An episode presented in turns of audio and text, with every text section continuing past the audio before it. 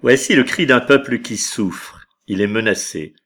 Quelqu'un le vise dans l'ombre pour tenter de l'abattre, de le réduire à nouveau en esclavage. Aujourd'hui, nous serions ce peuple qui se donne à d'autres dieux, qui est accro aux idoles du moment, les jeux de hasard, les jeux numériques, les spéculations, les nomadismes affectifs, religieux, de toutes sortes.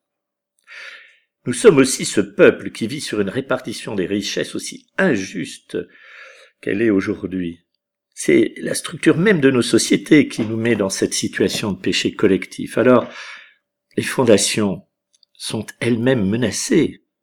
Sortir de cette situation paraît aussi difficile que de nier la vérité du constat. On en est là, comme au temps du psaume. Quand sont ruinées les fondations, que peut faire le juste? C'est la question posée. Et la réponse est simple, il ne peut rien seul. Rien qui soit à la hauteur du défi. Il faut se confier au Seigneur, lui qui garde les yeux ouverts sur le monde.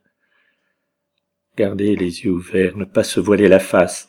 Ça serait bien que nous prenions modèle sur Dieu, nous qui pratiquons trop souvent la politique de l'autruche.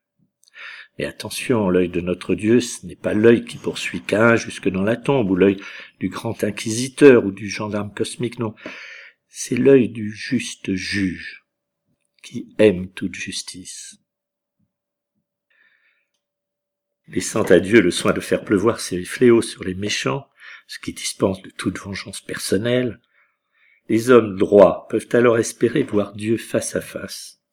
Dans ce face à face, ils retrouveront enfin l'image et la ressemblance de leur Dieu.